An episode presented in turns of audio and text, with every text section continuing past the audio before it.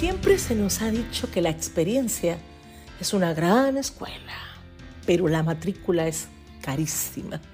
Sin embargo, admite gratuitamente a todos, pero gradúa solo a quienes pagan. ¿Y a qué precio? Cada vez que Dios quiere perfeccionar a uno de sus hijos, no lo envía a la escuela de baile, no, no, no, sino a la escuela de la crisis, porque quiere tratar con nuestro ego, confrontar nuestro orgullo y ordenarnos el corazón. Dios ha decidido capacitar con una sabiduría superior a aquellas almas que no evaden sus procesos, que no subestiman su palabra y que siempre toman apuntes de su maestro. Cada lección tiene un costo y cada crisis tiene un valor. Por tanto, toma fuerzas, porque una vida sin problemas es como un aula sin clases. Te cuento que la facultad del dolor, por ejemplo, imparte lecciones fuertes que de reprobar nos costarían las relaciones más importantes o nos costarían los mejores proyectos. En esa facultad aprendí que nunca sabrás quiénes estarán para siempre si no te visitaron en la frontera de un hasta aquí, porque el camino estrecho deja muchos afuera y tus extremos te apartan intencionalmente de quienes no sacrificarán su carne ni su seguridad. No, no. Y también aprendí que hasta que el dolor de seguir siendo igual no supere al dolor de cambiar, nada pasará.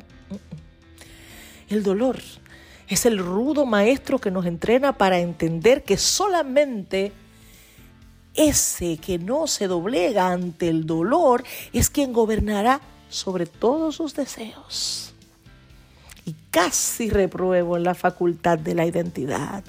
Allí las corrientes ideológicas altercan como raíces frondosas, tratando de penetrar la tierra y de poseer la superficie.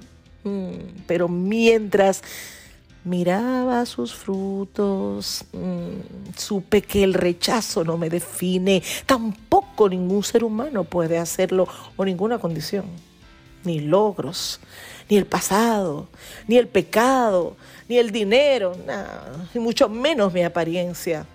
Solo Dios tiene esa potestad. La identidad germina en el terreno de la verdad, echa raíces en la conciencia, ensancha sus ramas y se extiende en la mentalidad, pero florece en el carácter y fructifica en el corazón. Y así como ningún manzano puede dar plátanos, la razón humilla lo que Dios aprueba, pero el corazón adopta lo que la sociedad desecha y abandona. Bueno, no lo voy a hacer largo, pero pasé una temporada difícil entre pupitres y largas horas de laboratorio en el campus de los procesos.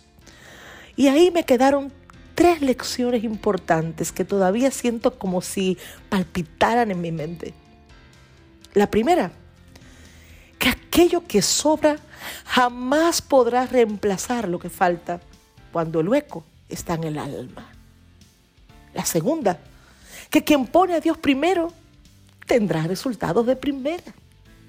Y la tercera, que los fracasos nos preparan para el éxito, los problemas para el próximo y las crisis para llegar a Cristo. Bendiciones. Una taza de fe. Uh.